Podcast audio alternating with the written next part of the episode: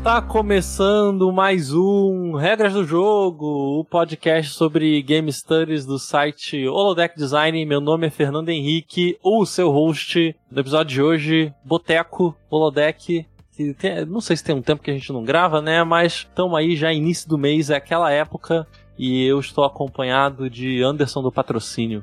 Olá, jovens, jovas, pessoas de idades indefinidas, pessoas que não sabem a própria idade. Sejam muito bem-vindos. Bom dia, boa tarde e para você que está nos escutando ao vivo, boa noite. Antes de mais nada, vocês sabem que nós somos um podcast independente de Game Studies, então pedimos vossa colaboração no nosso apoia.se barra holodeck ou no picpay.me barra design, o que for mais fácil e compatível com os seus vencimentos com os seus proventos mensais. E caso você não possa nos ajudar com qualquer quantia modesta dentro das suas possibilidades, ajude também a divulgar os episódios, que é uma ajuda de igual peso e valor pra gente, né? Você pode indicar este e outros episódios para pessoas que você acha que vão se interessar pelos temas que nós discutimos, que afinal de contas a gente quer que essas discussões em torno dos videogames cheguem em todos os lugares, sempre com aquelas coisas que a gente gosta muito de debater. A gente fala bastante de representatividade, de indústria, de como que esse cenário se desenvolve, principalmente no cenário brasileiro, e acreditamos que é possível construir um debate crítico em torno dos videogames. É isso. E por fim, você pode encontrar a gente lá no TikTok. A gente ainda não aprendeu a fazer dancinhas, mas se você procurar regras do jogo, tem vários cortes dos episódios que a gente grava e que são transmitidos na Twitch. A gente faz uns shorts e deixa lá para as pessoas também terem acesso a esse formato. É isto. E continuando as apresentações, né? A gente recebendo aqui pela primeira vez o Gabriel Divan, lá direto do no podcast que a gente gosta muito, Vira Casacas. Então, seja bem-vindo, Divan se apresente para o nosso público que, por algum motivo, se tem alguém aí que não conhece, não ouve o Vira. Então, fala aí quem, quem é você, o que, que você faz e se apresenta para o nosso público. Legal, FH, legal patrocínio. Muito bom estar tá aqui, porque sem puxação de saco desnecessária, né? Que vocês definitivamente não precisam, né? Infelizmente eu também não preciso, sendo totalmente sincero. Eu gosto muito, muito, muito de ouvir vocês, né? E ser convidado para participar, assim, de podcasts que o cara admira, que o cara escuta regularmente, né? Vem um tipo de resposta diferente. Não a resposta aquela, né? Da, da grande preparação e tal, porque estamos entre amigos aqui, mas a resposta de não estragar, né? De tentar não atrapalhar os episódios aí pra galera que gosta. Bom, como foi falado, eu sou o Gabriel, eu sou advogado, eu sou professor universitário na área do direito, especialmente direito processual penal, criminologia, essas coisas aí. Mas geralmente quando eu sou chamado para falar em podcast ou não é por conta de uma outra coisa, né? Uma identidade secreta que às vezes vira a, o trabalho de todo dia, né? Às vezes o cara vem vestido de super-homem e, e, vai pra cabine para se fantasiar de jornalista, né? E essa é a função um pouco da gente no Vira Casacas. Esse podcast foi criado por mim e por um outro colega meu também lá, meu colega na faculdade, o Felipe Abal. Depois, com a entrada do nosso queridíssimo Carapanã, e a gente se pressupõe, né, a discutir direito, política, economia, cultura, sociedade, entre outras coisas. E às vezes eu, eu acho graça porque o cara se esforça para ter toda uma carreira acadêmica, para dar palestra não sei onde e tal. Aí o cara fala assim: Ô, oh, tô aqui com o Gabriel do Vira Casacas e é muito engraçado. Porque era pra, ser, era pra ser um tremendo de um hobby, mas eu sempre digo que eu duvido que tenha algum artigo ou algum dos meus livros que tenha sido mais difundido do que os episódios que semanalmente a gente grava. Então não deixa de ser uma forma de dialogar com a galera, né? Que é uma coisa que eu gosto muito. Muito pois bom. É. Eu, ó, vou até falar uma coisa aqui rapidinho. Eu conheci o trabalho do Divan, não foi pelo Vira Casacas foi, na verdade, dele, do Abal, de uma galera, foi no Salvo Melhor Juízo, um podcast jurídico aí que ficou, agora tá hum. tá paralisado aí, né, tá num hiato. Do Thiago Hansen? Isso. Eu gostei muito, né, da gostava muito de acompanhar, acompanhava sempre né, quando saíam os episódios. E aí eu comecei a acompanhar as pessoas fora ali daquele circuito dos debates jurídicos, né? Porque eu não sou de ouvir tanto podcast assim. Eu tenho alguns fidelizados e aí eu ouço de fato fielmente cada um deles, mas eu não sou de explorar tanto. E, pô, Amor à primeira vista, cara. Aí maratonei retroativamente todos os vira-casacas. A gente também se sentiu muito feliz de ter sido convidado para participar também, certa vez. Então, é muito legal, né? A gente encontrar as pessoas na internet que a gente admira e poder dividir com elas as coisas que a gente gosta. Mó da hora. Queria, inclusive, fazer um adendo ao que vocês falaram aí. Uh, pessoal que está nos ouvindo, com certeza, tem grande chance de já estar nessa, né? Mas se você não tiver, estiver ouvindo, gostar do trabalho principalmente, né? Apoia, apoia o Holodeck, né? E a gente sempre pede no Vira Casacas, né? Você pode apoiar um projeto independente que você gosta, simplesmente com aquela questão que hoje em dia ainda é muito importante, sim, né? Que é compartilhar, que é avaliar, que é fazer pessoas conhecerem. Isso aí ajuda todos. Quando você apoia financeiramente, você também, isso aí parece, parece aquele papo, né? Aquela coisa meio protocolar, assim, mas não, de fato, você ajuda todos, porque, como o patrocínio falou, né? O cara conhece um podcast numa participação de um outro, o cara fica sabendo uma pessoa que ele achou legal, ou cuja uma ideia foi trazida a partir de um outro também, e as pessoas se ajudam. Então é muito importante isso, né? E, e fica mais do que um convite aí para que você, se gostou do trabalho aí dos, dos guris, né? Compartilha, faz chegar coisa boa. A gente tem uma campanha há muito tempo no Vira Casacas, eu principalmente insisto muito nisso, né? A gente tem uma, um tesão, assim, de compartilhar coisa ruim, né? É, é tipo assim, é o dia inteiro, assim, olha aqui esse babaca. Porra, não tem nunca uma coisa assim, olha que mina massa, não. É só assim, olha o que que esse idiota falou, cara. Porra, né? Então, assim, às vezes a título da piada é bacana, mas isso virou uma prática cotidiana nossa. A gente espalha de propósito coisas ruins, né? E, e, a gente fica sempre insistindo uhum. na tecla. Vamos pelo menos, né, para empatar com a anedota, então vamos, vamos espalhar coisa boa, ainda que talvez não mais, então pelo menos equivalentemente, né? Tem o lance, né, de que o algoritmo ele já trabalha em favor do conflito, né? É uma coisa que Sim. hoje em dia já não é mais um mistério, né? Porque quando as redes sociais elas foram se aprimorando nesse ecossistema de interação, de anúncios e de recomendação, a gente ainda não entendia como funcionava e a coisa coisa não estava tão algoritmizada assim. Hoje em dia a gente já entende essas relações, essas dinâmicas todas, e eu acho que promover as coisas pelas quais a gente tem o apreço, né, faz e ajuda um pouco a quebrar, pelo menos a lógica mais imediata desse algoritmo e coloca as coisas num circuito que ele tem que estar, tá, né, que é o circuito de aparecer, de ser debatido, de ser promovido. E de fato, né, quando a, a gente até se deixa muito ser levado pela treta, pela briga, pelo conflito, mas é importante a gente ter essa postura de apoio de fato das pessoas, porque é o que eu acho que está permitindo certos debates eles sobreviverem né, e aí eu tô falando no campo especificamente político, essa resistência, né, e essa solidariedade entre as pessoas que estão ali é o que permite certo debate resistir e dar continuidade a outras coisas, né, que são muito impulsionadas pelas redes sociais. E aí você tem uma série de discussões que estão acontecendo e que as redes ajudam a pautar e a gente precisa deixar as pessoas corretas em evidência para que essa pauta continue favorável, porque senão a tendência é a gente se perder no meio do caminho. Pois é, basta ver no, a bolha comunista no Twitter essas últimas semanas pra olhar o abismo, né, e perceber que ele olha de volta para você. Porque a galera entrou num frenesi ali, né, de, de briga e é. E, é, e é o que eu gosto às vezes de falar e quando, eu percebo que eu transcendi o Twitter, só tô esperando ele, o Elon Musk, terminar de puxar os cabos e desligar tudo, né?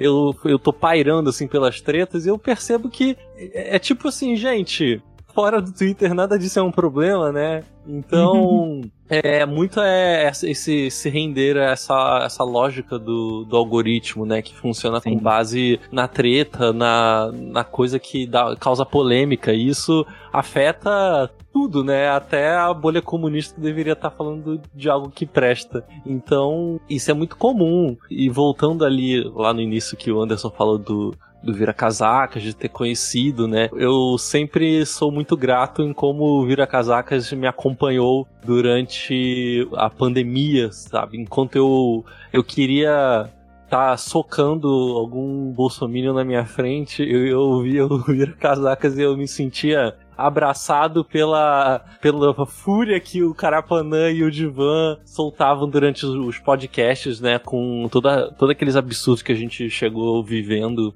e que continua hoje em dia, né? 2023 o Brasil não, não facilitou as coisas pra gente, então a gente continua tendo é, notícias explosivas desde, sei lá, desde janeiro. Mal teve uma pausa no carnaval, então a gente vê que acabou o governo Bolsonaro, mas o Brasil continua meio maluco, né?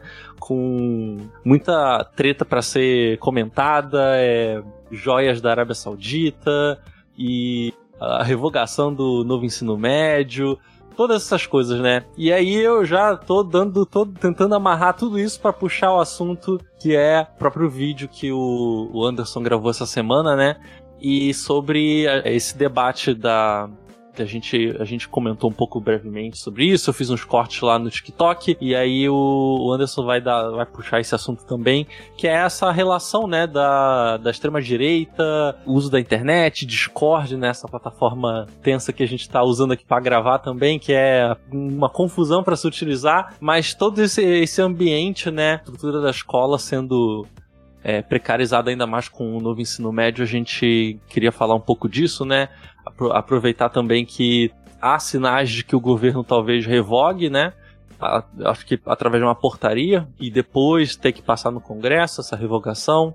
Mas está é. tudo em voga, né? Então vamos começar por aí. Bom, antes da gente entrar na, nas coisas mais leves, né? Pra gente falar depois que a gente tá jogando, assistindo e tal, eu vou fazer alguns breves comentários. Que o que acontece? Existe uma discussão que ela tá pairando aí no ar a respeito de suspensão ou de revogação. A gente precisa entender que são dois institutos diferentes. A suspensão, ela coloca num banho-maria uma determinada condição, né? E mas a gente não sabe as condições dessa suspensão, o que, que vem depois, se eles vão querer discutir isso numa outra esfera. Então tem alguns pontos importantes. Aí você pode suspender parcialmente algum dispositivo. Enfim, é um debate que a gente não vai colocar aqui agora porque acho que não precisa, né? A gente não tem, não precisa trazer esse rigor para cá. E a revogação, ela implica na inexistência, né, desse novo ensino médio a partir de determinado momento que vai ser certo e determinado, só que assim, a gente precisa entender também que não dá para você já revogar de imediato e não saber o que fazer com esses novos recursos e com essas novas condições. Então, são institutos que precisam de uma responsabilidade por trás dessas decisões, que a gente não pode se render ao fascínio de acreditar que os nossos desejos estão sendo atendidos se eles não forem atendidos junto com os nossos anseios, né? Porque senão a gente troca seis por meia dúzia. E aí não adianta nada tirar um lobby ou uma condição específica para colocar um outro lobby ou facilitar a convergência para uma outra condição. Então tem essas questões todas. Mas qual é o lance? O, a reforma do ensino médio, né, que aí é o que o pessoal chama de novo ensino médio, ela tem um, um viés político extremamente neoliberal. E o que eu quero dizer com isso é que ela traz os mesmos conceitos que a gente vê aplicados na gig economy, né, de precarização das relações de trabalho. Ela precariza as relações de trabalho dos profissionais da educação, ao mesmo tempo que ela entrega um serviço pior para as pessoas que são atendidas pelo Estado. Né? E aí a gente tem que é, fazer essa observação funcional mesmo do Estado como um ente que retribui né, a, a coleta dos impostos com a prestação de determinados serviços. E o ensino médio ele é o, o objeto da vez aí dessa análise, porque você tem a completa ou quase que completa retirada de disciplinas que podem ajudar as pessoas a construir um senso e uma análise crítica em relação à realidade, né? E aí disciplinas de história, de geografia, de filosofia, de sociologia foram bastante comprometidas em troca de disciplinas que estão voltando o ensino médio para o mercado ou para uma visão que reforça aspectos individualistas e competitivos do ser. Né? Então, é um processo de alienação do processo educacional, onde você tem uma retirada completa de determinadas disciplinas e parcial de outras, e você tem ensinamentos sobre empreendedorismo, sobre gestão, sobre questões relacionadas às redes sociais, mas nunca de uma maneira crítica, né? Sempre de uma maneira voltada para o mercado e com aquela mesma filosofia que a gente já vê no ensino privado, né? Ah, o ensino de disciplina XYZ te prepara para o mercado, a escola XYZ vai te fazer um bom profissional, essa outra escola ela vai te fazer conseguir um emprego rápido. A questão é que as pessoas não estão no ensino médio para isso, elas estão no ensino médio porque elas precisam passar por um processo de construção e, e de afirmação do cidadão, né? Então, o ensino médio é onde você vai ter disciplinas que deveriam te dar condições de ser um adulto minimamente funcional a partir do momento que você está apto para exercer a sua cidadania, para você olhar criticamente as relações sociais, para você compreender como que vai ser a sua vida a partir daquele momento, com as escolhas que você precisa fazer quanto resultado do ensino médio. E a partir do momento que você tira essa potencialidade da criticidade dos adolescentes, que estão passando por essa etapa tão importante da vida, você tira deles a capacidade de abstrair em relação ao que o cerca, né? Porque o que acontece? O processo de aprendizado ele é escalonado. Você cada vez mais aprende a abstrair e as suas abstrações vão ganhando qualidade e essa qualidade de abstração e de crítica te permite formular opiniões, juízos de valor e compreender melhor o que, que você quer da vida, o que as pessoas estão fazendo com a vida delas e como que isso impacta a coletividade que a gente convencionalmente chama de sociedade. A partir do momento que você retira do adolescente esta potencialidade e as únicas potencialidades que ele tem são potencialidades voltadas para o mercado, você está alienando esse adolescente de qualquer possibilidade de existência fora da relação capital-trabalho, né? E isso é bastante preocupante, porque essas pessoas passam a não entender os significados da vida, elas passam, aliás, elas passam a serem incapazes de dar diferentes significados para a vida a não ser o significado de viver para trabalhar. E elas passam a normalizar essa relação. Isso faz com que as pessoas elas se tornem cada vez mais individualistas, competitivas, nihilistas e normalizem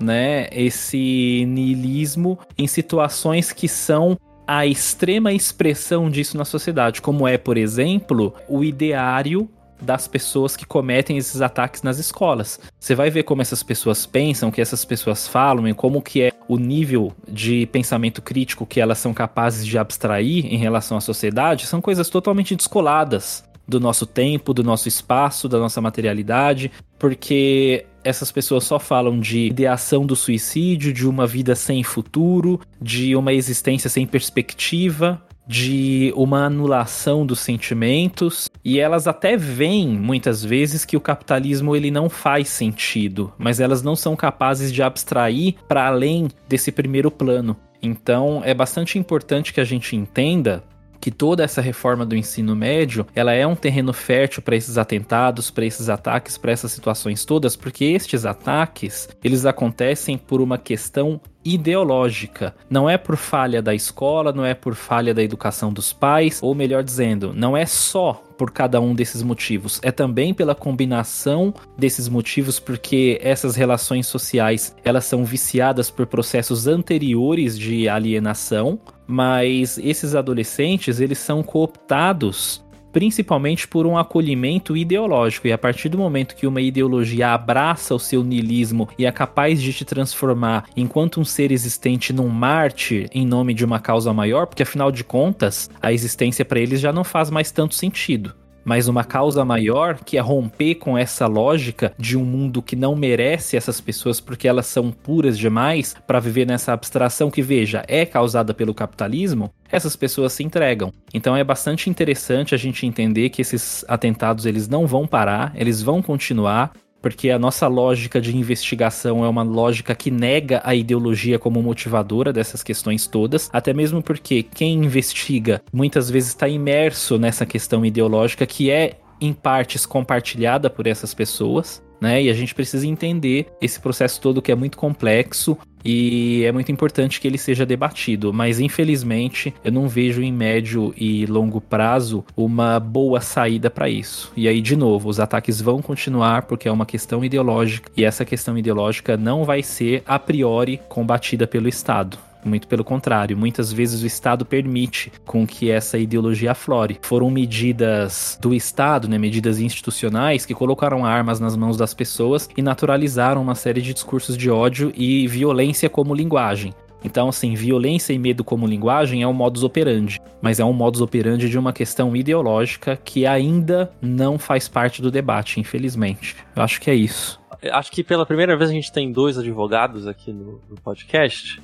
Então, é, Divan, você tem algum comentário também a fazer sobre esses eventos e também a disputa pela revogação do, do novo ensino médio, né? Aproveitar que você está aqui também para você falar um pouquinho que, qual que é a sua percepção desse governo Lula, onde o Lula parece ser a figura mais à esquerda, né? De todas. Então, a gente vê o Haddad dia após dia falando coisas em favor do mercado, só demonstrando sua preocupação com o mercado, né?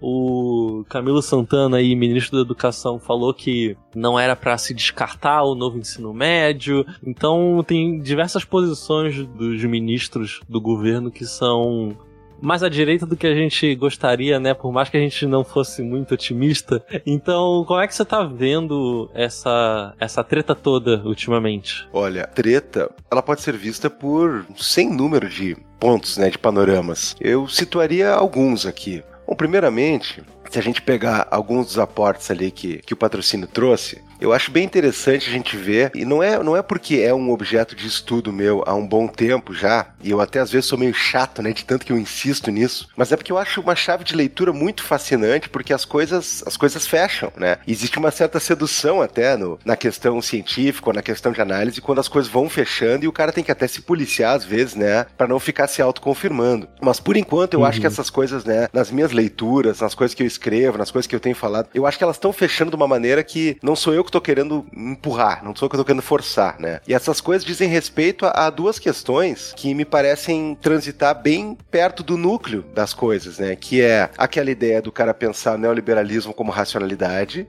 principalmente aquela ideia que vem, vem do, da leitura que o Fischer faz, né? Que é uma pena que seja tão curtinho, tão episódico, uma pena que, né, até o ponto que ele parecia começar a vir a produzir as coisas mais arrojadas que ele tinha, né? Ele nos deixou, que é aquela lógica do realismo capitalista e a lógica de uma espécie de uma necessidade do capital fagocitar absolutamente tudo. Não foi o primeiro que falou, com certeza, foi um dos que falou de uma maneira mais singela e de uma maneira mais direta a forma como o capital fagocita as coisas para manter uma espécie de império, né, de uma mesmice. Seria, seria mais ou menos aquela tese que não foi exatamente o que o Fukuyama quis dizer, mas ficou famoso por, né, a tese do fim da história, mas levada a sério, de uma maneira ainda mais assustadora. Se a gente for pegar, por exemplo, o novo ensino médio, eu trabalho na área de educação, né? Então eu sei muito bem, a gente está o dia inteiro convivendo com essa questão da mercantilização da educação acima de tudo, acima de qualquer coisa né? Isso é um produto e um produto altamente rentável.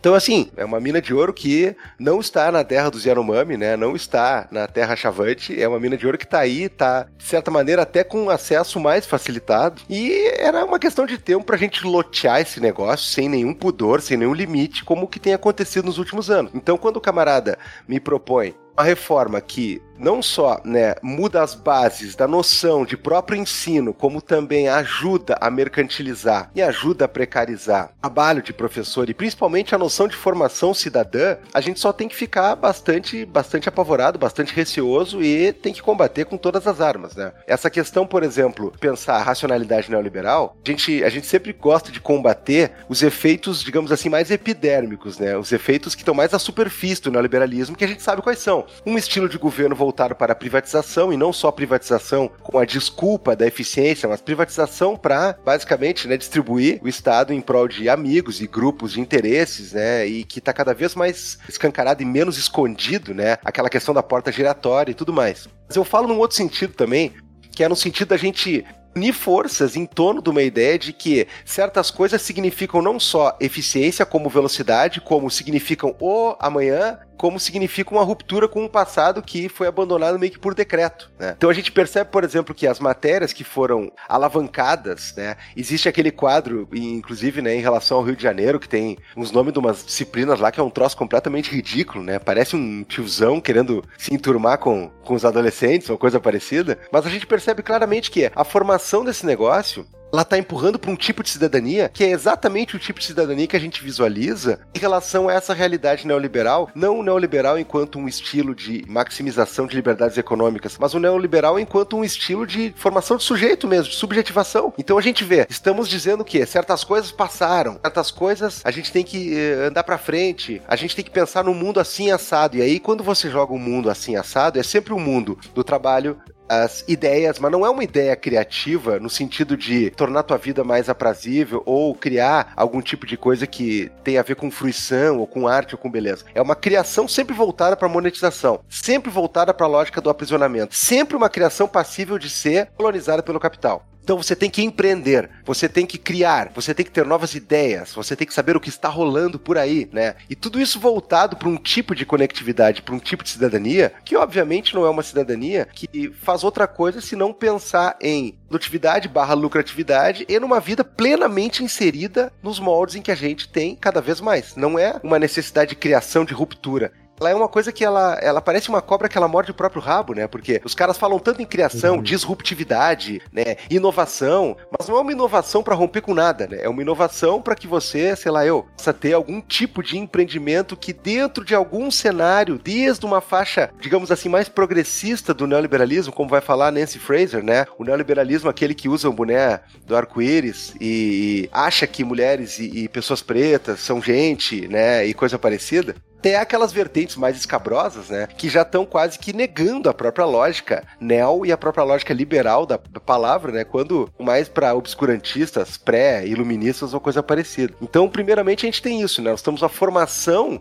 a modernização do ensino e da conexão das pessoas, mas é uma modernização específica para uma questão. Eu sempre me lembro, né, da frase da Thatcher, várias delas, né, mas aquela quando ela diz que there is no alternative, não tem alternativa, uhum. é isso aqui. É, e, e, e é, talvez a mais impactante de todas é quando ela fala que a nova esquerda britânica, ou o novo Labour que assumiria, é o maior legado dela que é um labor que entra. E ela no... está certa, e ela está é. certa. Nossa. Inclusive, é, não, não tem a ver com o labor, mas é um sintoma de como é que essa esquerda é, né? Que foi quando o Partido Comunista Britânico fez aquela nota falando contra a pauta LGBTQIA+, e, e falando de identitarismo e de não sei o que. O Partido Comunista Britânico parecendo um PCO, né, falando aquelas coisas. E aí tu percebe, né, que a, a Margaret Thatcher, ela conseguiu, né, ela transformou toda, toda essa esquerda numa coisa performática, né. E a comparação com o PCO, Fernando, é perfeita, porque o Partido Comunista Britânico não interessa. Tranquilamente não interessa. Exato. Assim como o PCO, o PCO é muito mais uma página do Twitter do que qualquer coisa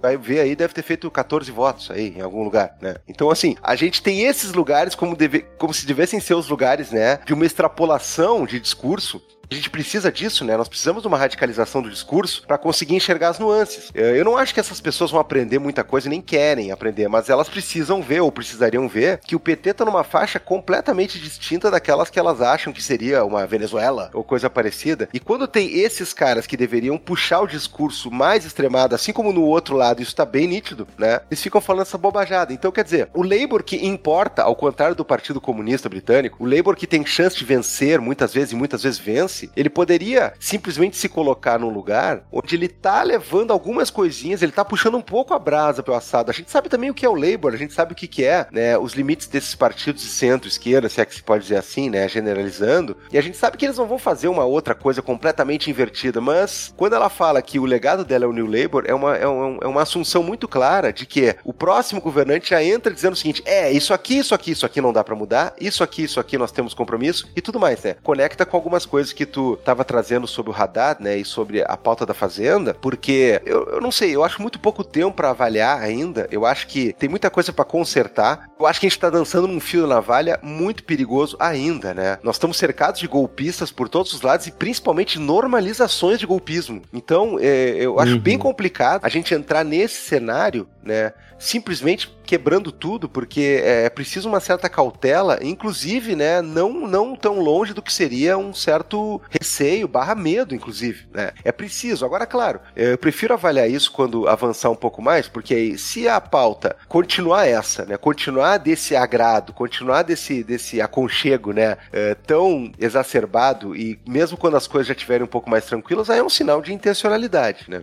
Só para complementar, a gente volta para o ensino. Nós temos isso, nós temos uma formação que ela está uh, vivenciando a, a, fase não só uh, mercantil, como o, a ideologia de apresentação do que, que deveriam ser bases de um Estado e de formação cidadã, como ela está também reforçando essa entrada na nossa mente, essa entrada no nosso proceder, para a gente ver que não há alternativa e para a gente ver que isso daqui é o que pauta o que seria a normalidade. Então, quando o cara vê aquelas matérias, aquelas loucuradas lá. E veja bem, eu não sou, eu não sou contra, por exemplo, o cara falar trabalho como que saiu, né, empreendedorismo ou coisa parecida, eu acho que são pautas que, que são interessantes e que, que podem ser trabalhadas. Mas eu mesmo nos últimos tempos andei revendo uma coisa que eu pensava, e muitos da nossa área aí, né, o patrão certamente vai, vai saber que eu tô falando, muita gente já falou assim, deveríamos aprender Constituição na escola, porque não sei o quê. Uhum. É uma ideia boa. Não acho ruim que a gente comece a ter noções de cidadania e comece a normalizar também garantias fundamentais, direitos sociais, para que, que serve isso tudo, por que, que a Constituição é uma base base que tem que ser sólida. Não acho errado a gente começar a aprender isso cedo, mas eu comecei a me questionar se esse não é o mesmo argumento, né, uh, pro lado que eu considero do bem, aquela pessoa que fala assim, olha aí, ó, o cara não aprende a, a preencher o imposto de renda, não sei quem é meu amigo né? A, a pessoa ela tem que formar noções básicas ali, né? É, tu vai ter tempo para aprender o imposto de renda e, aliás, né? Muita gente que fala isso, né? Olha, eu diria que tem um rabo preso ali. Se o cara vai ver na real mesmo, assim, vai botar na tampa mesmo, a maioria não sabe preencher também, né? E tem pessoas que preenchem, e tem serviços gratuitos que preenchem, e tem profissionais que cobram para preencher, tem tudo isso. Então, o cara fala um monte de coisa assim do tipo, as, as crianças precisam disso, precisam daquilo. Cara, elas precisam ter noções, né? E, e, e o cara percebe como tá como tá ganha essa parte da disputa em dois cenários. Um deles é quando o cara simplesmente extingue ou tenta asfixiar nessas coisas como filosofia, sociologia, né? A parte crítica da geografia, meu Deus, que é tão importante, né? É tão importante no mundo cada vez mais urbano e com essa distinção de campo e urbe que a gente vive e os conflitos típicos. Olha, olha o que, que não é crucial a gente estudar aquela parte crítica da geografia. O cara transforma isso aí em balela e o cara diz que o cara tem que ter noção mais real da coisa. E, meu amigo, eu até abro mão de saber o que é a tundra, o que é a savana. Agora, eu não posso necessariamente ser alguém que não sabe por que, que as pessoas vêm para a cidade, por que, que tem tanto desemprego, por que, que acontece tanta estripulia no campo, tanto banditismo e tudo mais em relação a essas coisas. O que, que são terras de quilombo, o que, que são terras indígenas, o que, que é esse tipo de, de, de questão que tem a ver com o nosso meio ambiente, né? Isso é fundamental, mas quando eu digo que o cidadão tem que se formar para lidar com a realidade, aí tu toma contato com aquele outro lado da moeda que é justamente esse, né? Essa questão de uma realidade que se impõe enquanto ponta do lápis. Parece que é matemática. E essa é a grande arma, né, da racionalidade neoliberal. Parece que todo o resto da galera é ideologia. Nós somos cálculos, números e, e, papel e botar as coisas né, na mesa de uma vez por todas. Verdade, né? Quando o cara escolhe liderar e governar a partir de dois pilares que são suposta transparência e equanimidade das contas, é perfeitamente ideológico uhum. e é uhum. vendido como se não fosse. É por isso que eu gosto de salientar, né? O quanto a gente não ouve ultimamente a palavra governança nada mais é do que um governo que parece que não tem ninguém governando, né? Parece que é uma boa prática, na verdade. E isso se conecta com a questão do próprio ensino médio, né? Vamos modernizar, vamos formar pessoas que tenham mais assento na realidade, vamos colocar as pessoas mais aptas para. E aí a gente pensa, aptas para quê? Para esse mundo maluco aí? Esse mundo em que cada vez mais alguém simplesmente resolve entrar com uma faca ou uma metralhadora em algum lugar e sair matando, e a gente sabe que isso é epidêmico nos Estados Unidos da América, eu tenho sempre dito que eu acho que, não sei se fica do mesmo tamanho, porque eu acho bastante difícil, né? Até pela questão do acesso às armas e coisa parecida, mas a gente já vê que isso aí sim é uma coisa que começa a se mostrar em um índice muito preocupante aqui. Então, que tipo de cidadão a gente está formando? Tipo, a gente está lidando com essas crianças, ah, eu estou cuidando delas, eu estou ensinando elas a preencher formulário e a fazer imposto de renda e a abrir uma empresa, startup, de criar um aplicativo, não sei do que. Será que essas outras questões aí são realmente assim tão, tão passivas? Passíveis de ser relegadas, né? Precisa muito mais de uma aula de história, quiçá de uma noção de, de sociologia e psicologia para entender os conflitos que essa juventude está vendo muito mais à flor da pele do que necessariamente ensinar o cara a, a sei lá eu, né? A construir uma MEI, né? Ou coisa parecida. Tem uma questão, né? Que o Divan colocou muito bem. Quem tem ideologia é só o outro, né? Então, para algumas pessoas é sempre essa postura, né? Que eles assumem. Tanto que essa, essa pauta, né, esse desejo de você dizer que as pessoas deveriam aprender direito constitucional, direito do consumidor, algumas regras de direito trabalhista nas escolas, ela, ela é uma pauta que ela vem de diversos setores. Ela vem de setores da esquerda, mas ela também vem de alguns setores da direita, que são aqueles setores mais voltados para uma moralidade, assim, porque eles entendem que você aprender questões constitucionais é você ser um patriota melhor, é você ser um cidadão melhor. Mas essas pessoas, assim, elas não sabem, ou pelo menos elas não pararam para pensar, ou sequer foram ensinadas a chegar numa conclusão que é óbvia e que eu sempre repito, porque eu acho que existe também é, uma transformação do direito numa tecnocracia, né? Que qual é o ponto? O direito é uma ciência social. E a partir do momento que as pessoas entenderem que é isso que elas estão pedindo, é, algumas abordagens elas tendem a mudar, porque assim você não ensina uma ciência social sem ensinar as áreas correlatas, né? Então, mas é como... é igual é igual fizeram com a economia, né? Igual é, com a é. você tira a política da economia, né? Aí é toda aquela coisa que primeiro que tudo vira econometria Sim. E aí o, os caras escondem a parte política da economia, transformam tudo em fórmulas e ah não, então isso daqui não é ideológico, isso daqui não tem uma posição política, isso daqui são só números. Então por isso é isso que vocês têm que ouvir. E entra nisso. E aí como a Conceição Tavares fala, né, da, da relação de, pô, o que que o Marx estava estudando, né? A crítica da economia política.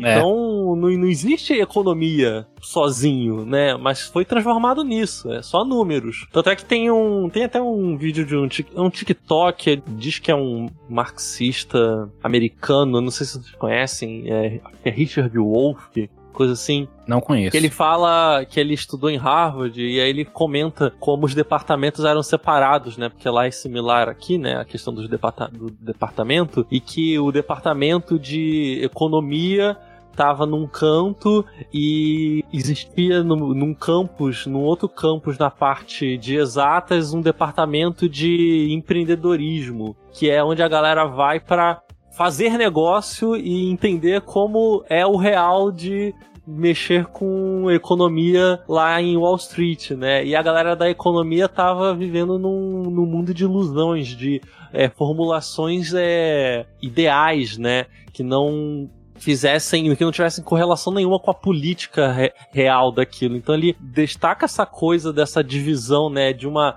economia mais espiritual, né, no sentido hegeliano e aquela coisa que é realmente a parte prática e como essas disciplinas se separam, porque você não pode juntá-las, né? Porque você precisa ter essa noção é, higiênica de uma economia é, pura e sem vieses, né? É, e, e aí é o lance, né? Que é, essa desconstrução dessas disciplinas é justamente um processo de alienação. Você vê, por exemplo, o ensino jurídico aqui no Brasil, ele é lamentável. E ele é tão lamentável ao ponto de que, para algumas pessoas, se você afirmar que direito é uma área de humanas, a pessoa fica surpresa. Tal qual acontece na economia, né? Porque uhum. existe essa noção idealista de que o direito ele precisa estar acima de todas as coisas, porque se ele for de humanas ou se ele for de alguma outra coisa, ele vai ser parcial. Cara, é, o profissional mais parcial que existe é o advogado. Se o seu advogado não for parcial, fuja dele, corra. Então, tem uma série de questões, uma série de confusões muito simples mas que elas são confundidas e essa confusão ela é proposital justamente para demover as pessoas desse processo racional de pensar as coisas como pertencentes a um legado, né, que é um legado científico, que é um legado histórico, que a gente demorou muito para o direito chegar onde ele chegou. E olha que todo mundo que me ouve nos lugares sabe que eu tenho críticas severas, assim. Eu amo a advocacia e detesto o direito. Eu sempre falo isso para as pessoas. Porque o direito é muito. Ele é muito ingrato, ele é muito cruel e ele não é justo porque nada é justo. Mas a advocacia é incrível, ela não pode deixar de ser reconhecida como uma ciência social aplicada. A gente precisa resgatar isso e resgatar outras visões que trazem pra gente essa possibilidade de análise crítica em torno desses e de outros temas para entender, né, o, os discursos, reconhecer quem profere determinados discursos como nossos inimigos, como inimigos da classe trabalhadora e combater isso frontalmente, mas com um preparo melhor. Eu acho que é isso, né, que a gente tinha para falar sobre esse tema. A gente falou pra caramba. Só pra, só pra, só pra complementar, né? o direito, é, a gente precisa entender ele, e aí quem faz leituras, por exemplo, do ponto de vista marxista, né, certamente reconhece com muita facilidade. O direito, ele precisa ser entendido primeiro como política, que é, é a Constituição, né, e, e, tudo que vem abaixo dela, no organograma que a gente tem, é, é, são legislações. Alguém elaborou, alguém criou um rol de valores que vão ser pensados para imantar ou para suplementar a criação, a interpretação e a aplicação das outras leis e blá blá blá, né? Aquilo que a gente já conhece. E isso tudo é fruto de um conjunto de parlamentares que foram eleitos e que lá estão enquanto poder constituinte, mas geralmente vão estar como deputados e senadores, enfim, né? Parlamento e as suas duas casas. A visão cotidiana que a gente tem deles, né? Ah, e o que, que eles estão fazendo lá? Na verdade, eles estão elaborando tudo isso aí, né? Eles estão eles criando o corpo jurídico, né? De leis que vão reger e que vão ser os parâmetros que a gente tem. Então, o direito ele é político em todos os sentidos, né? Na escolha da valoração que tu tem, na escolha do objeto que tu vai tutelar ou proteger ou desproteger, na própria questão da eleição de princípios e parâmetros. Então, a primeira coisa é essa. A segunda é aquela de que o direito faz parte de um entremeio ali do qual, sim, estão atrelados o capital e o próprio Estado, como meios, inclusive, de sustentação da lógica do capital. Então, o direito ele vai ser política é, em todo momento. Existe o direito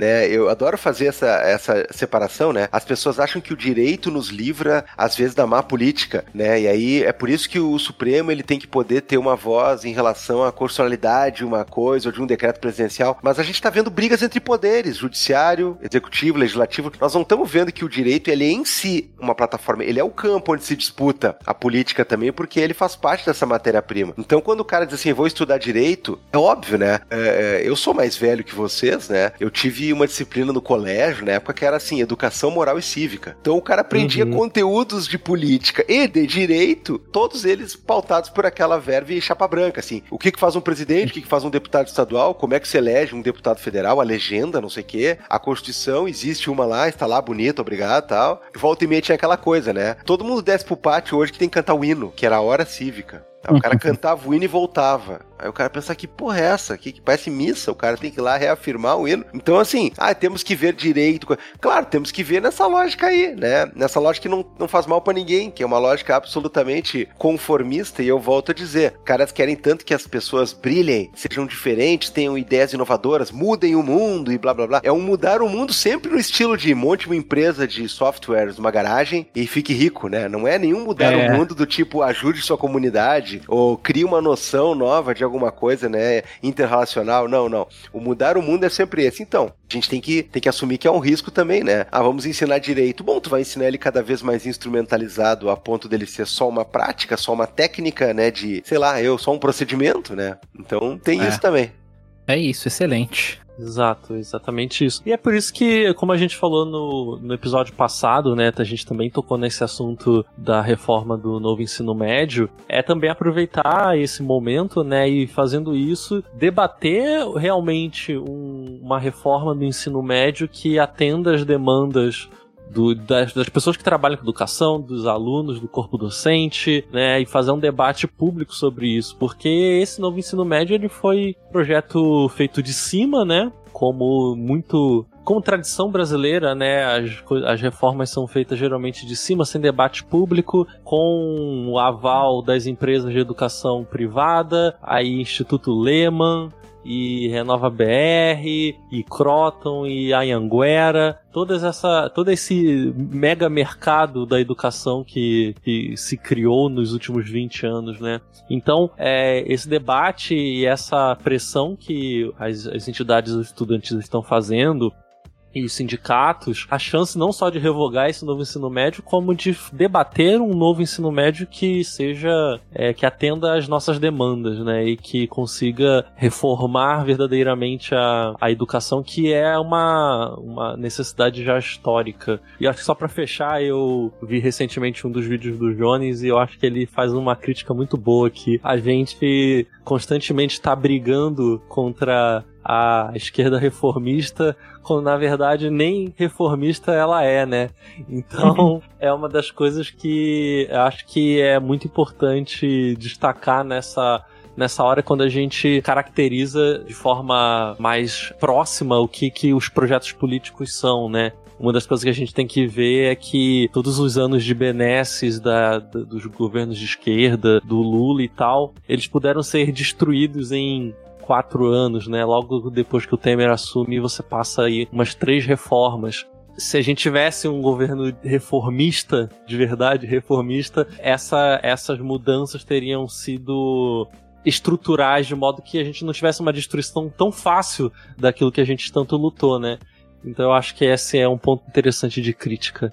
Esse era, esse era um boteco, né? Que era pra ser um episódio mais leve. E estamos então, aqui sentando a madeira, reclamando das reformas, Exato. sendo que na primeira semana, às vezes a gente é injusto, porque na primeira semana do ano o PT já fez uma reforma, que foi a reforma lá em Brasília, precisou fazer. Então, é, não, a gente não pode falar que esse governo não teve nenhuma reforma. Tiveram pelo menos umas três, porque teve a STF. Teve a do teve... Palácio também, que o corpo lá deixou sem faxinar quatro anos lá. Ex exatamente. Ah, isso aí também teve reformismo. Então, então. Ah, então tá aí, pelo menos umas, umas três reformas a gente teve, não vamos reclamar, gente.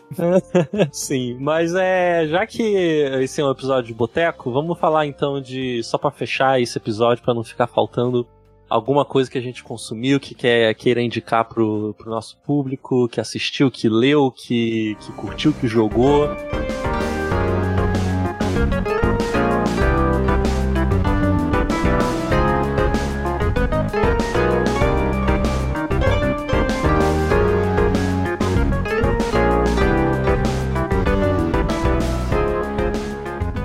Anderson, é, começa aí você. Bom, terminei The Last of Us, achei uma merda. Tá, não achei uma merda, achei só Sério?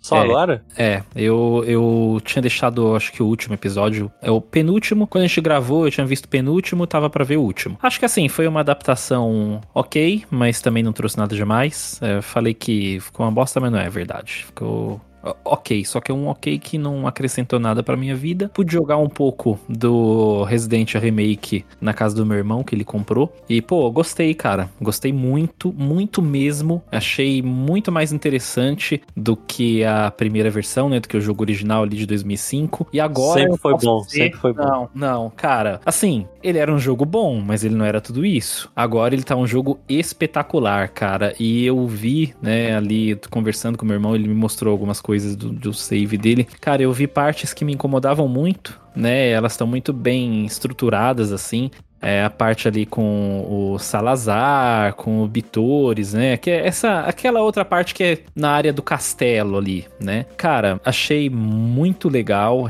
gostei muito da adaptação. Eu acho que finalmente eu considero o Resident 4 um dos melhores da saga, porque para mim ficou muito sempre melhor foi, que o original. Foi. É você, é, você é maluco.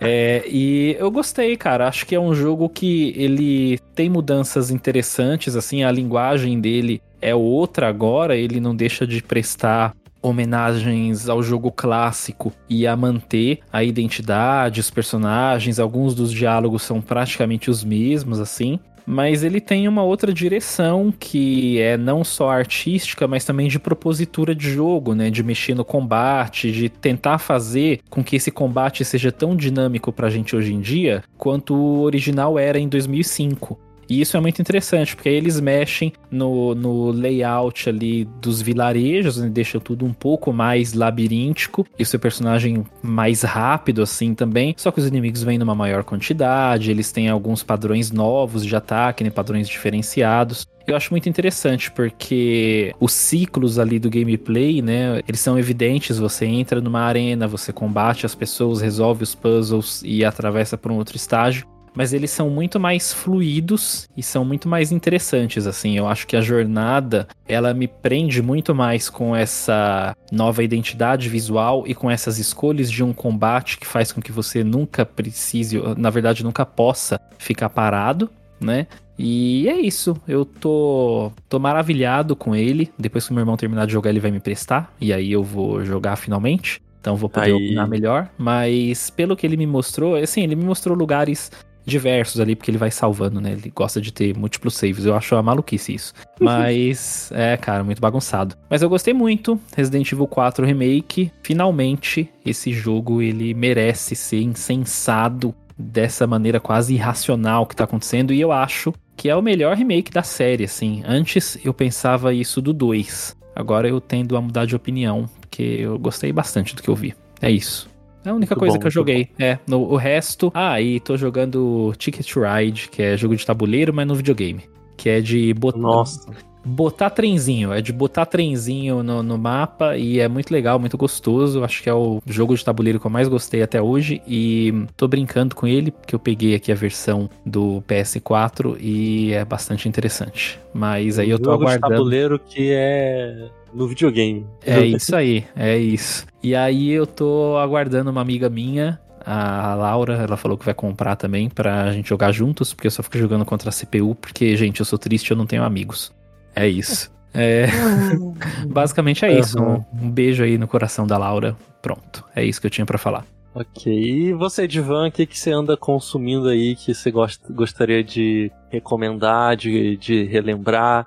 E outra coisa também, o que, que é a última coisa que você jogou, assim, videogame? Eu sou aquela, aquela criatura, né, um pouco enigmática e muitas vezes criticável, né? Mas uh, eu, eu, queria dizer que meu maior erro é, e meu maior crime é amar demais, né? Eu sou o chamado retro gamer, cara. Então, assim. Sinto muito. Meu negócio, é, o meu negócio, assim, principalmente é 8 e 16 bits, assim. Me amarro demais, assim. E, e jogo constantemente, assim, algumas coisas, né? A partir de, de videogame retrô, de arquivo, emulador e tudo mais. Mas queria dizer uma coisa para vocês que eu acho que eu só poderia dizer nesse podcast aqui, né? Em outro talvez não, não faria sentido. Olha só, tava esses dias é, zapeando, né? Porque eu falei que eu sou antigo, né? Eu sou antigo a ponto de olhar televisão, né? Às vezes por preguiça mesmo, né? Porque é, quando eu vou nos streamings, eu perco mais tempo olhando os filmes que eu não quero ver e as coisas que eu penso que é um filme, mas é uma série em dois temporadas e nove episódios cada um, que eu também não quero ver. Então, assim, às vezes eu boto a televisão e fico olhando. Aí esses dias eu tava olhando um canal Tava passando uma das maravilhas né, da, da produção audiovisual ocidental de 1990 e pouquinho, chamada Mortal Kombat, tá? Aí é o seguinte, eu fiquei pensando e eu fiz um paralelo, porque eu também, assim como o patrão, terminei o Last of Us depois. Né? Eu, até, eu até dei pouco tempo, sabe? Quando essas séries, essas coisas são muito. É, parece um enxame de abelha e todo mundo tem uma opinião e todo mundo tem que falar e todo mundo, cada um é uma competição para quem dá o spoiler primeiro. Eu fico meio nervoso. Então eu deixo para ver depois, assim, né? Eu, eu deixo pra, pra, até pra eu maturar o tempo e tal, mas assim, tive curiosidade de ver como é que ficou a versão encenada, né, do Last of Us. E é um jogo que que eu acho bem legal, né? E aliás, é um tipo de jogo que se presta a vários vários potenciais de análise, né? Porque é, é aquela coisa que tá, é muito mais importante tu progredir para que tu veja a história do que, evidentemente, para vencer necessariamente um desafio de uma fase ou coisa parecida, né? E é uma coisa que só, só os videogames de última geração nos proporcionaram. E por que, que eu falei do Mortal Kombat? Porque eu fiquei pensando o seguinte: qual é a lógica do Mortal Kombat, né? É um monte de seres né, é, bizarros misturado com humanos que você não entende por que, que estão lidando tão normalmente com o fato de estarem naquele, naquele ambiente daquele ser bizarro. É um com quatro braços, é um cara que vira um escorpião. Enfim, né?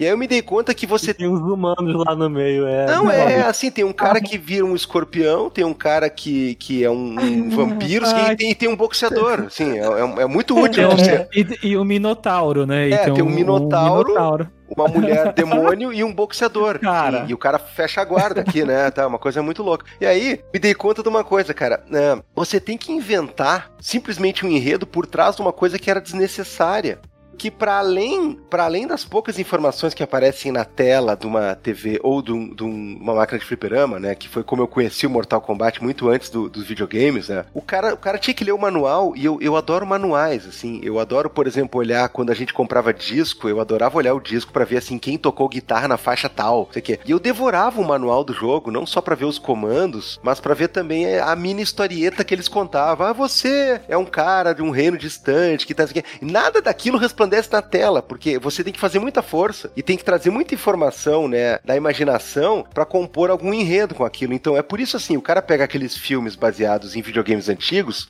a maioria esmagadora são todos muito ruins, porque você tem que criar basicamente tudo. Você tem que inventar absolutamente tudo. Aí a comparação que eu faço com esse negócio do Last of Us é até meio, digamos assim, prosaica, né? É que agora a gente tem uma versão cinematográfica de um jogo que ele te dá um enredo inteiro. Então, assim como o cara pode comparar um livro com um filme ou com uma série, né? Ah, eu gostei dessa parte, né? Estavam falando aí de, do remake do, do DRE, né? Pô, o cara, o cara diz, ah, gostei do remake, gostei de como é que montaram, ou gostei como é que tá a nova questão de jogabilidade ou desenho de uma nova cena, ou de uma nova parte. Agora, quando o cara lê o livro, ele diz assim, gostei que no filme fizeram assim, gostei que se mantiveram fiéis, ou gostei que aquela parte eles deram uma nova solução. Uma coisa que não podia acontecer num jogo. Hoje não, o jogo tem um enredo complexo, inclusive com atores, né? Achei um barato que algumas pessoas participaram também da série, né? A, a Ellie, por exemplo, que do jogo já tá mais velha, ela faz um papel simbólico de mãe, né? Da, da, da menina da série. Então, assim, eu fiquei olhando, e principalmente aquele episódio que me parece, assim, o que me gerou mais tensão, sim, que é quando tem aquela missão em que tem um cara de sniper na casa, né? E você tem que se livrar dele. Chegando lá, você tem que fazer você mesmo sniper para livrar a galera, né? Dos ataques que estão sofrendo. No jogo, eu, eu fiquei lembrando, fiquei pensando assim, nossa, aquilo, né? Tá tão melhor na série, tá tão. Mas é óbvio, uma mega ultra produção posterior que conta com muito mais recursos. Então eu fiquei pensando isso eu me peguei pensando assim, nossa, é, essa discussão do videogame é arte ou não é, por exemplo, eu acho que ela precisa de uma remodelação, assim, há muito tempo já, porque os jogos têm proposta, ele, ele, eles te contam uma história. Tem jogos que eles vão te, te mostrando alguma coisa de tal maneira que é para ser uma narrativa, né? Você, você conseguir fazer as coisas, né, de quests ou conseguir resolver os puzzles, isso acaba sendo quase que uma coisa secundária. O jogo meio que te espera, diz assim, vamos lá, meu, vamos lá que a gente quer te contar essa história, assim. Então tem toda uma questão aí que eu acho bem interessante pensar a partir dessa série, que é quando você vê um, um jogo com um enredo, com personagens que tu, tu conhece as características afetivas deles, né? E como é que isso se transporta, né? Então é uma coisa muito legal perceber que a galera da Naughty Dog estava bastante envolvida, né,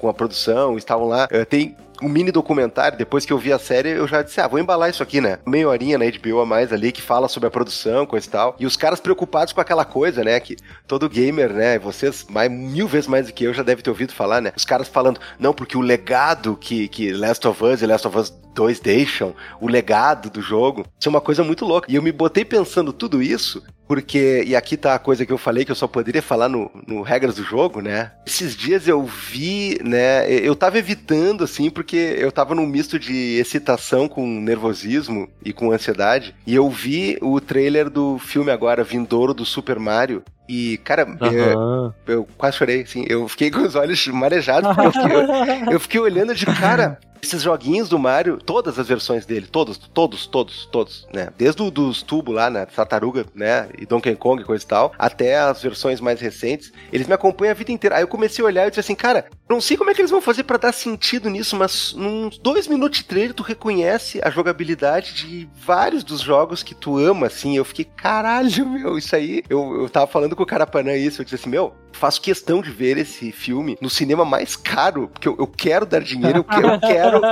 eu quero virar é estatística, eu quero ser estatística desse filme, assim, eu quero ver assim, milhões de pessoas for sim, eu sou uma das milhões e tudo mais. Mas realmente, eu não sei que tipo de enredo os caras vão inventar, né? E talvez eles façam uma coisa que antigamente, pelo estilo das coisas, eles não conseguiriam, e que hoje tá muito mais tranquilo, que é o seguinte, dá um clima de fantasia barra desenho animado pra coisa mesmo. Não precisa explicar muito, né? Como naquele outro filme dos anos 90, né? Por que, que um do Brooklyn foi parar no mundo que ele pula em cima de uma tartaruga ou coisa parecida. Então eu tô ansioso, ansioso para isso. E dica do que eu ando vendo, né, para não ficar falando dos jogos antigos que eu fico jogando, que nem um bobo alegre, né? Mas vale também.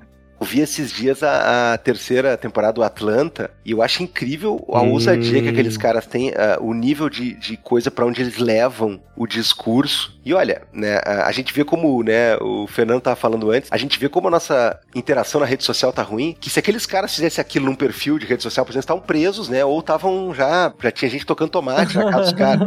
Porque Sim. o nível de, de, de, ousadia e o nível de arrojo que eles têm para falar de certas coisas e coisas tenebrosas como racismo, questão de reparação histórica e tudo mais, eles colocam com um tipo de humor que é agressivo, inclusive. É, e é questionador, Sim. inclusive, ele, obviamente, eles criticam muito mais a branquitude e as hipocrisias da branquitude, mas não escapa também um certo establishment ali de pessoas que acham que estão sendo muito antirracistas ou coisa parecida e não estão. Então eu diria para as pessoas assistirem porque acho inclusive corajoso, assim, corajoso como eles se colocam e numa medida assim muito artística, muito bacana, né? A montagem da série, né? A não obviedade, a não linearidade da série é uma coisa que eu gosto demais, assim. Então eu recomendaria isso. Daria pra fazer aí outro programa programa, né? Pra gente só falar de Nintendinho e, e coisa parecida, né? Aí, aí talvez Cara, seja muito eu, mais a minha praia. Eu sou a favor demais, eu, apesar de não se não me considerar um retro gamer, eu gosto muito de jogar jogo antigo até fiz tá aquela toda brincadeira. hora aí jogando jogo é. antigo. Sim, não, mas é porque eu fiz até aquela brincadeira, porque a, a, comunidade dos retro gamers ela é muito problemática, assim, mas eu gosto muito, eu rejogo muita coisa. Eu sou. Eu, faz parte do meu perfil dar prioridade para rejogar um jogo que eu gostei do que começar um jogo novo, por exemplo, no lançamento. Eu não tenho essa. Eu tenho um bom controle pro hype, assim. É, é tem coisas que eu gosto, sim, de jogar quando saem, mas como regra eu espero ficar mais em conta, assim, o preço. Enquanto isso, eu vou rejogando outras coisas, não tem problema nenhum. É isso. Comentando sobre o Atlanta, né? Eu assisti a primeira e a segunda temporada e na época que tinha saído, né? E levou muito tempo para ser essa terceira. Eu vou tentar começar a assistir agora, porque, se não me engano, eles tiveram que parar por causa da pandemia e atrasou. E é uma série também é, tem toda. Eu, eu, eu, imagino que escrever roteiro para essa série seja muito complicado, porque ela tem uma proposta é, bem diferente, né? E baseada em basicamente causos diferentes por episódio, né? Então é tipo você inventa uma situação para esse episódio e elabora uma discussão por vezes complexa, né, sobre a própria estrutura societária dos Estados Unidos, país falido.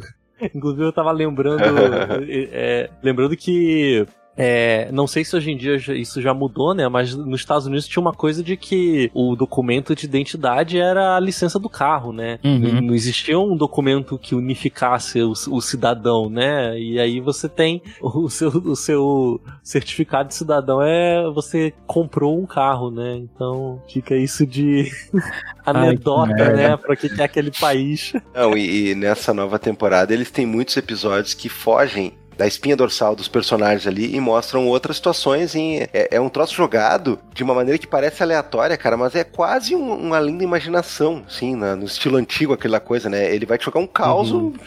Que está totalmente conectado com o debate, né, da questão social e racial, principalmente. E no próximo episódio volta os personagens fazendo o que eles estavam fazendo e tudo mais, né? Então, assim, é, é uma coisa assim, eu achei no sentido artístico, assim, eu achei uma coisa tão bem embolada. E na real é tão simples, né? São, são, são isso aí, são historietas, né? E às vezes até envolvendo os próprios personagens, mas que não necessariamente estão ali é, organizadas no tempo e no espaço. Não, é uma questão que aparece sobre a vida deles. E é uma coisa muito bem bolada, assim, muito bem feita, assim, me, me chamou muita atenção e eu esperei para ver porque eu. Meu inglês, né? Eu até falei no Vira Casaca nessa última semana. Eu, nos últimos anos, eu, eu quebrei a barreira, né? De ver coisas em inglês e com legendas em inglês que eu acho que eu pensava que eu ia perder muito, porque meu inglês não é tão ligeiro tal, mas eu tenho me acostumado bem, sim. Tenho visto quase tudo assim, na verdade. Mas esse daí, né, com aquelas gírias, né, e tudo mais, eu fiquei com muito medo de perder alguma coisa. Então eu esperei bonitinho, no velho sistema em que você paga a plataforma e ela te coloca uma série com atraso, uhum. que já tem até outra temporada pronta nos Estados Unidos, aí aqui nós estamos vendo a terceira. Mas tudo bem, tudo bem. Pago até o. Eu, eu, eu, pago o Windows, cara, então, assim, né? Ou eu, aí, aí eu, já é demais. Não, eu pago tudo, eu pago o antivírus, eu pago o Netflix e tal. Mas realmente, né? Não, é... eu, eu tô aqui numa onda de deixar de pagar esses, é só streaming na veia. É.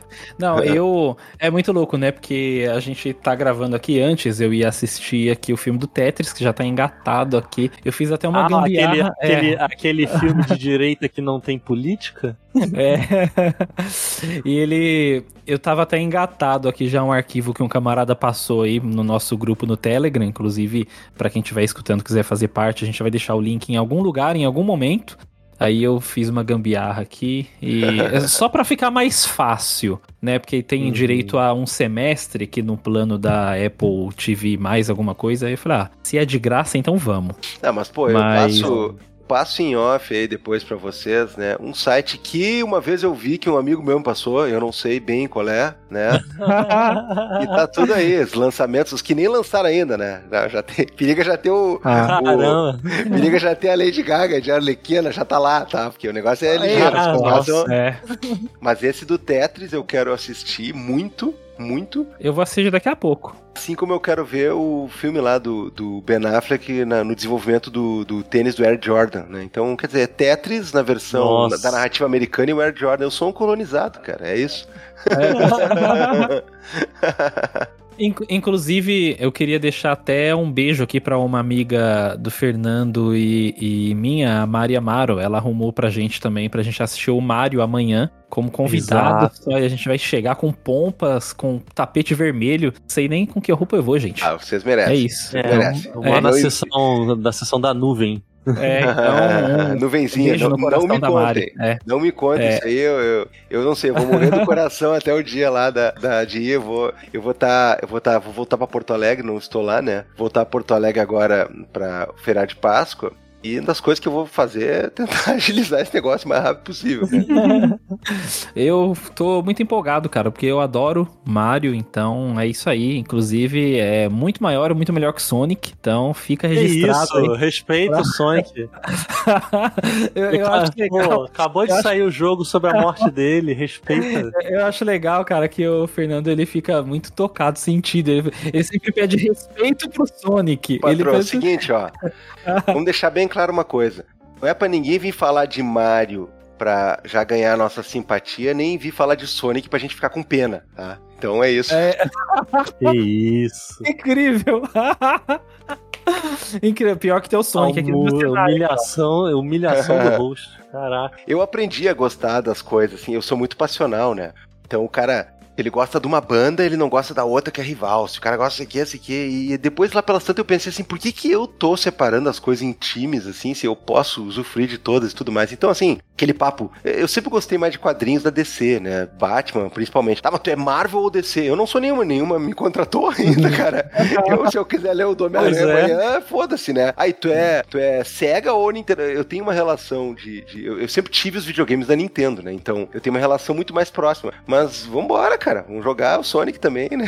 Sonic. É, é, que, é, é que, assim, é que, é que, jogar Sonic é difícil, né? Os jogos não ajudam. Mas eu, eu gosto do personagem. É que eu acho muito legal é o Fernando. Jogos, pô, não é todo mesmo. É, é, não, não, são todos o mesmo. o Fernando é que nem falar de um parente pra ele. Você não, cara, respeita o Sonic, que é legal, que ele fala como se fosse a pessoa Sonic, entendeu? Claro, tem que respeitar. É, o personagem mais antifascista. Já eu falei isso aqui, o personagem mais antifascista que a gente gente tem. Isso é Sonic, é verdade. O Sonic é tirou verdade. o emprego do Alex Kidd, meu. Esse é o problema.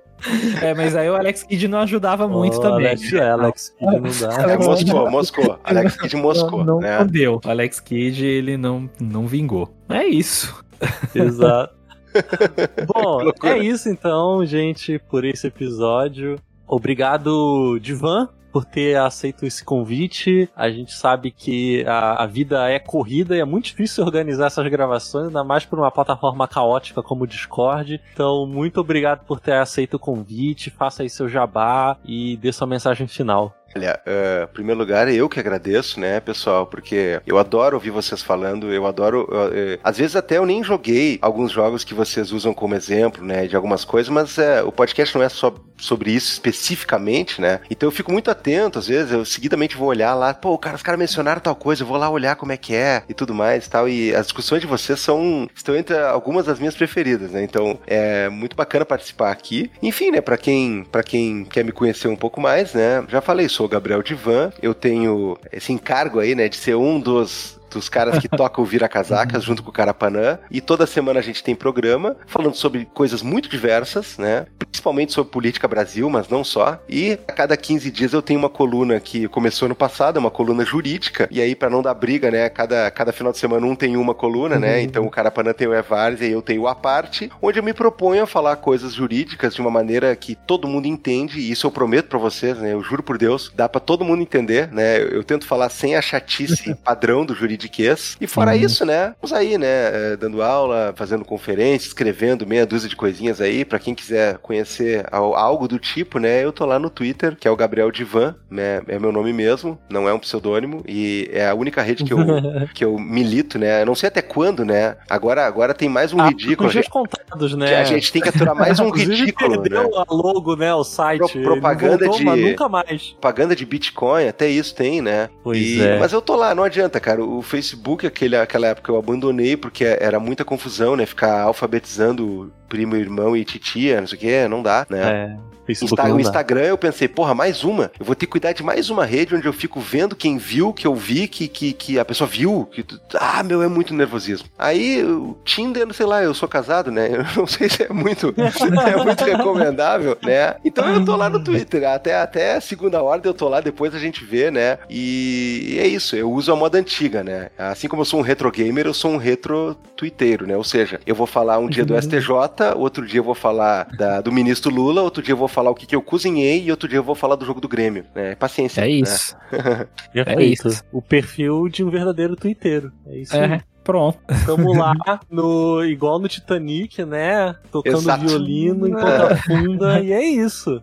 Tá lá, cada vez o, site se desfazendo na nossa frente, e é isso. É, é, é, é um evento eu me recuso também a ser aqueles Jânio Quadros, né? Que fica assim, então galera, vamos todo mundo sair agora, né? Agora, vamos, né? Aí ninguém sai. Ah, é. Parece aqueles amigos na festinha, todo mundo se deu bem, o cara não. Aí o cara fica assim, tá mó saco isso aqui, né? Cala a boca, meu, tá do caralho. Não, vamos embora, cara, vamos lá comer um cachorro queijo. Não, ah, ah, puta que pariu, cara, vamos ficar aí. Então tem gente que fica lá o dia inteiro. O cara entra todo dia para dizer que aquilo lá está falido, tal. Então, meu amigo, é exato trabalha um pouco menos pelo cachorro lá, né? E, e claro, né?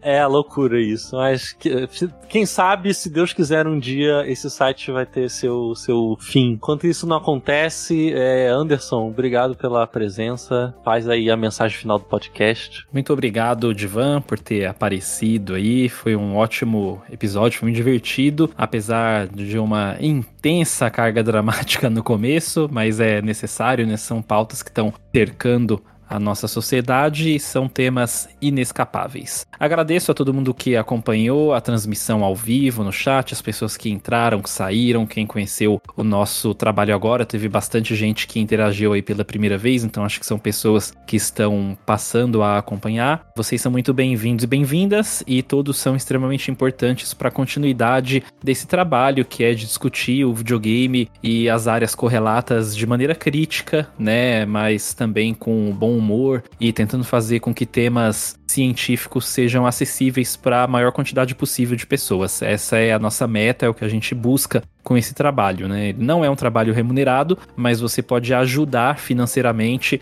a ele continuar funcionando enquanto estrutura, né? A gente tem o site, tem a, a hospedagem dos episódios, tem a edição dos episódios também que a gente paga uma pessoa para fazer. E para contribuir financeiramente, você pode apoiar através do picpay.me barra holodeckdesign ou do apoia.se Você verifica lá as condições de contribuição, são valores bastante modestos, né? A gente tem essa preocupação em fazer um programa acessível a partir do momento que as pessoas queiram contribuir financeiramente. Se você não pode contribuir sem colocar suas finanças em risco, ajuda a gente divulgando esse e outros episódios, nos procurem nas redes sociais. Nós não somos bailarinos, nem dançarinos e nem pés de valsa, mas também estamos no TikTok. Então você procura a gente lá como regras do jogo e ajude a gente a construir um debate mais consciente, crítico e representativo. É isso aí. Exato, gente. Essa é a mensagem. Semana que vem a gente está de volta com aí outros convidados, continuando falando de forma crítica sobre videogame. Obrigado por quem acompanhou, obrigado pela divulgação. Até isso, tchau. Beijos e tchau.